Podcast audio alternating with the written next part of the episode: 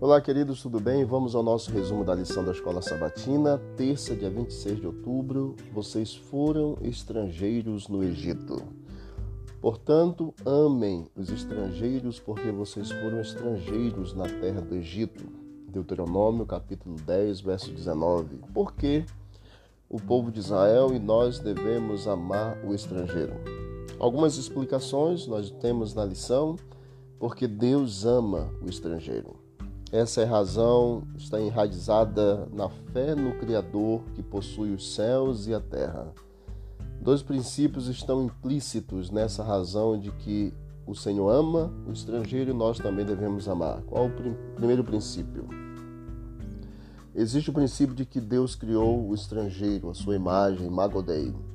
E o segundo princípio é que deriva do primeiro, é o princípio da imitação de Deus, imitatio Dei por seus servos. Porque devemos amar o estrangeiro também porque Israel foi estrangeiro. Essa razão se baseia no princípio de Levítico 19, 18, que diz que ame o seu próximo como você ama a si mesmo. Terceira razão é porque assim seriam preparados para o encontro com Deus que pertence a outra ordem. Quarto princípio, porque devemos amar o estrangeiro é porque assim seriam preparados para o encontro com outras pessoas. Como ex-escravos, os israelitas tiveram que aprender a ver os outros não apenas como senhores cruéis a quem odiavam, mas como próximos com quem deviam comungar e compartilhar as bênçãos e a quem deviam amar, pois a experiência do amor fica mais rica e forte quando é vivida entre pessoas diferentes. Quinta razão porque seriam preparados para moldar e cumprir seu próprio destino como estrangeiros. Como ex-nômades no deserto, Israel teve que aprender o caminho da santidade e o valor de viver com pessoas diferentes sem comprometer sua própria identidade sagrada.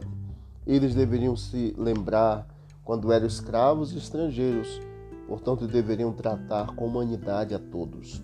Eles deviam se lembrar de quando eram marginalizados, até mesmo escravos, e portanto à mercê daqueles que eram mais fortes e que podiam cometer abusos contra eles mesmos.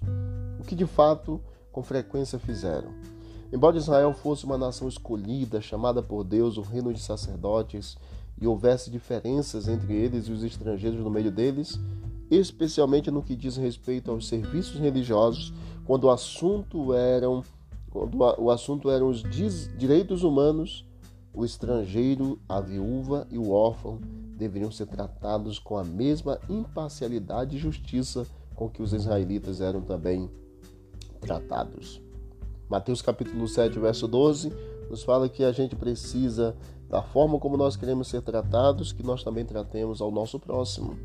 Israel deveria ser a luz para as nações. Essa diferença estava no Deus a quem eles adoravam, na maneira de adorá-lo e no sistema religioso da verdade que o Senhor tinha dado para eles. A bondade para com os marginalizados teria sido um poderoso testemunho para o mundo quanto à superioridade de seu Deus e de sua fé, que em certo sentido era ponto principal da própria existência do povo de Israel. Que todos nós possamos amar ao nosso próximo como a nós mesmos amar o estrangeiro, os marginalizados, escravizados que estão por este mundo, porque assim nós estaremos cumprindo a lei de Cristo. Que Deus abençoe a todos nós e que tenhamos um dia feliz em nome de Jesus. Vamos orar. Querido Deus e eterno Pai, muito obrigado por todas as tuas bênçãos. Obrigado por teu cuidado. Continue ao nosso lado e nos ajude, Senhor, a cumprirmos com as tuas orientações e a vivermos segundo o teu propósito, em nome de Jesus. Amém. Que Deus abençoe, vamos que vamos para o alto e avante.